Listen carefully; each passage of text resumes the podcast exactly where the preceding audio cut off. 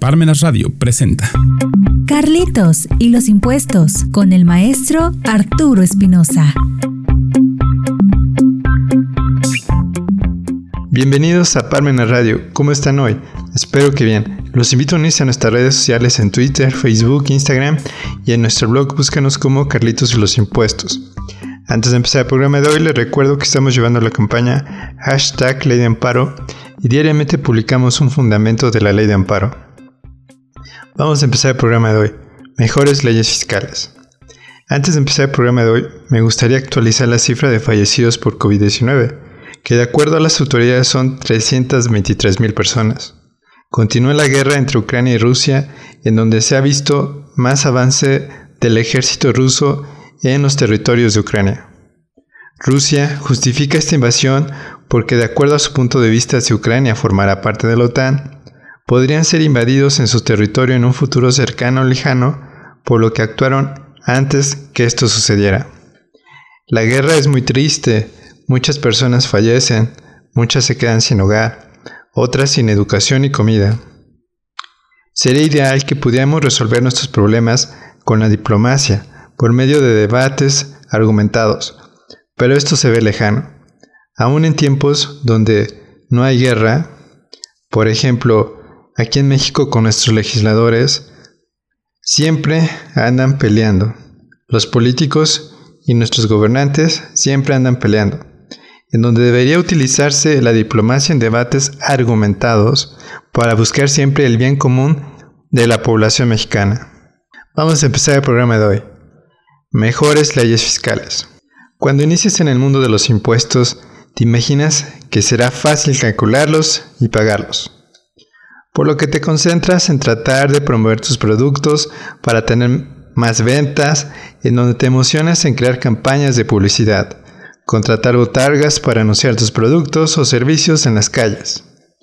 Colocar un producto en el agrado de la gente es un trabajo muy difícil de realizar.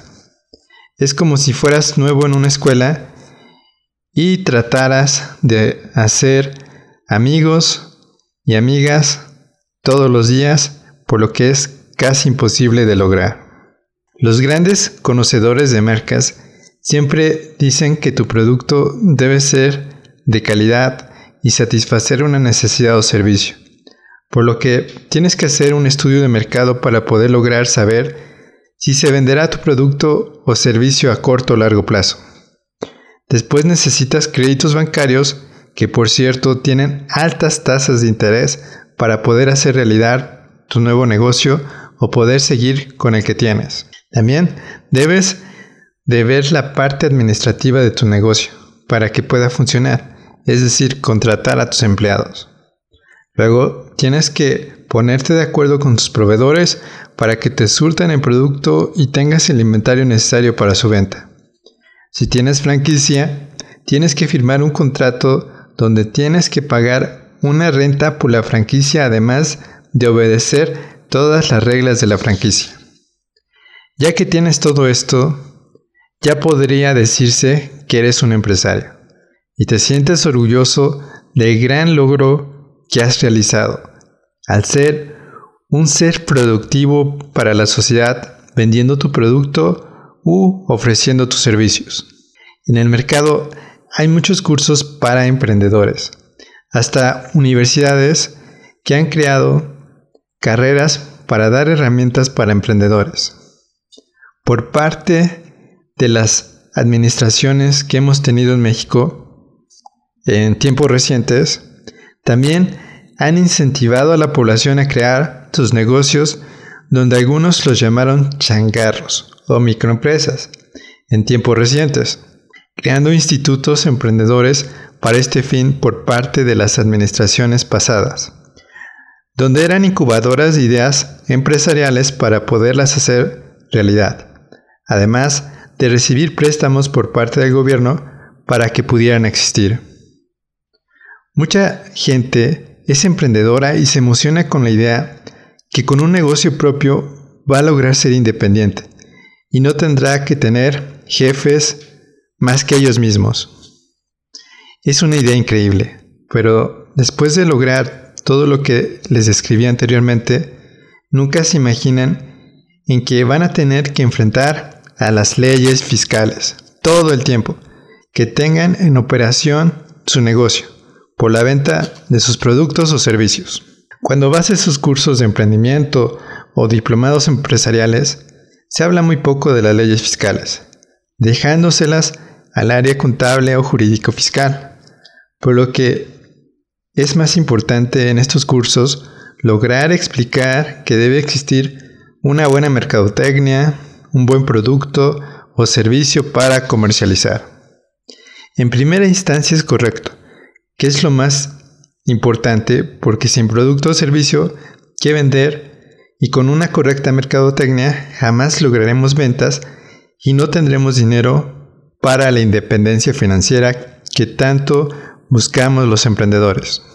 Pero lo que también debería enseñarse en esos cursos de emprendedores o diplomados de creación de empresas es que los empresarios se enfrentan a las leyes fiscales todo el tiempo, que dure la vida de su negocio.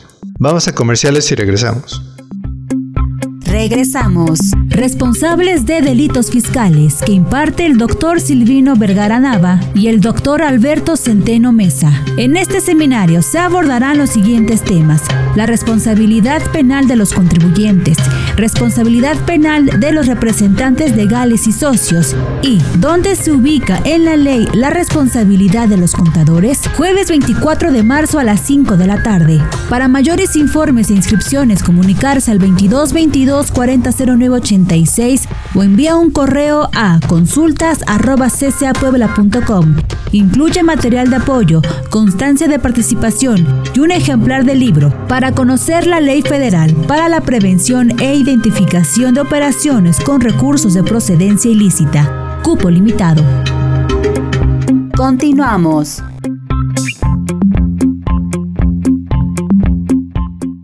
Ya regresamos, el tema de hoy, mejores leyes fiscales. Ya que tenemos nuestro negocio en cuanto al producto o servicio que vamos a vender, ahora sigue lograr entender las leyes fiscales. ¿Por qué debemos entender las leyes fiscales? Porque vivimos en un Estado de Derecho, donde el fundamento es la Constitución Política de los Estados Unidos Mexicanos, que marca en su artículo 31, fracción cuarta, que es obligación de los mexicanos contribuir con el gasto público de manera proporcional y equitativa de la manera que dispongan las leyes. Lamentablemente, no está definido el gasto público en ninguna parte, y este es ejecutado por medio del presupuesto de egresos que el Ejecutivo entrega de forma anual a la Cámara de Diputados en donde ellos analizan y aprueban el presupuesto. Nosotros siempre observamos y exhortamos que el gasto público debería ser definido en la Constitución Política de los Estados Unidos Mexicanos, en base a que sea erogado o gastado para los derechos humanos de la población, en mayor parte, y en menor parte para la administración del país. Esta definición que proponemos haría un gran cambio en los presupuestos de egresos, ya que se desarrollarían pensando en brindarle los derechos humanos a la población, creando un gran cambio en nuestras sociedades donde pudiéramos ver reflejados los impuestos en las ciudades y el campo, con mejores escuelas públicas, con mantenimiento y programas actualizados de todas las materias, mejores hospitales públicos con mantenimiento y medicinas, mejores policías, es decir, capacitados de la misma forma en los tres niveles de gobierno, federal, estatal y municipal, mejores vialidades pavimentadas y libres de baches y falta de tapas de drenaje mejores alumbrados públicos, parques bien conservados durante todo el año, con pasto corto y juegos para niños en buen estado. Son algunos ejemplos del dinero de los impuestos que nos gustaría ver reflejados en la sociedad. Regresando a la pregunta, ¿por qué debemos entender las leyes fiscales? Porque si no las entendemos, no las podemos cumplir correctamente, lo que traerá como consecuencia que tengamos diferencias de pagos de impuestos, además de incumplimiento de declaraciones que en la actualidad tiene como consecuencia ambas acciones multas que son de miles de pesos hasta multas millonarias.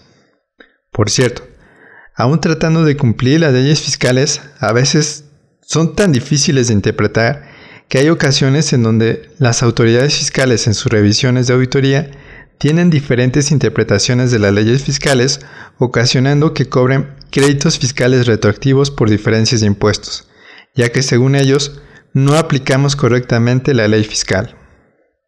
La primera opción de defensa es el recurso de revocación para pasar al juicio de nulidad y el amparo fiscal. Por lo que aquí verán la gran necesidad de tener mejores leyes fiscales, es decir, que sean fáciles de interpretar y aplicar por los contribuyentes para que en caso de una auditoría por parte de las autoridades fiscales, éstas no tengan otras interpretaciones de las leyes fiscales que ocasionan los créditos fiscales. Nosotros como ciudadanos comunes dependemos de nuestros diputados federales para que elaboren, modifiquen o eliminen las leyes fiscales. Lamentablemente, al parecer, cuando están dentro del Congreso, lo que predomina es la política en mayor parte de los legisladores, por lo que se les olvida buscar el bien común que se creará a través de leyes bien elaboradas para que sean de fácil interpretación y aplicación por cualquier ciudadano o ciudadana.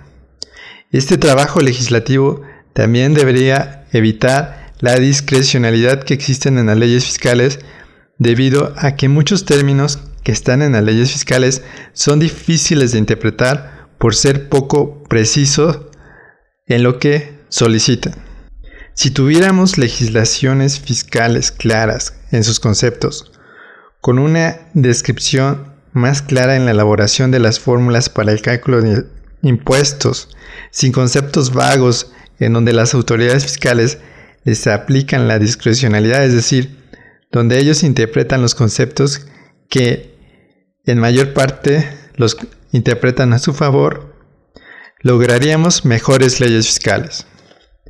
¿Qué beneficio tendría el Estado con mejores leyes fiscales?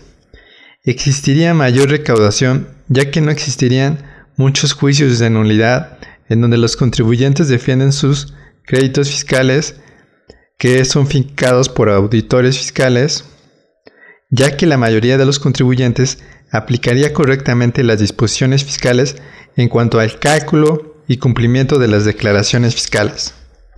De esta forma, al tener mejores leyes fiscales creadas por parte de nuestros diputados, los comerciantes seguirían preocupándose en lograr colocar su producto o servicio y entenderían que como mexicanos es su obligación pagar impuestos de acuerdo al artículo 31 fracción cuarta. Para que pueda existir un Estado y tengamos una sociedad que logre la paz y libertad para poder desarrollar el comercio libremente. Las leyes fiscales serán para poder cumplir este artículo constitucional, pero necesitamos mejores leyes fiscales para que cualquiera las lea y las cumpla correctamente sin necesidad de especialistas como contadores o abogados fiscalistas, ya que es nuestra obligación pagar impuestos, pero también es nuestra obligación entender esas leyes fiscales, además que también es la obligación del Estado lograr que esas leyes fiscales sean mejores leyes fiscales. Espero les haya gustado el programa de hoy, donde dimos nuestro punto de vista sobre mejores leyes fiscales. Los invitamos a comprar el libro Carlitos y los impuestos de forma electrónica en Amazon y Gandhi. Si lo requieren físico está disponible en Parmena Radio en la sección libros. Y recuerden que los impuestos no es un castigo, siempre que se ocupen para que se nos brinden nuestros derechos humanos. Hasta la próxima. Parmenas Radio presentó Carlitos y los impuestos con el maestro Arturo Espinosa.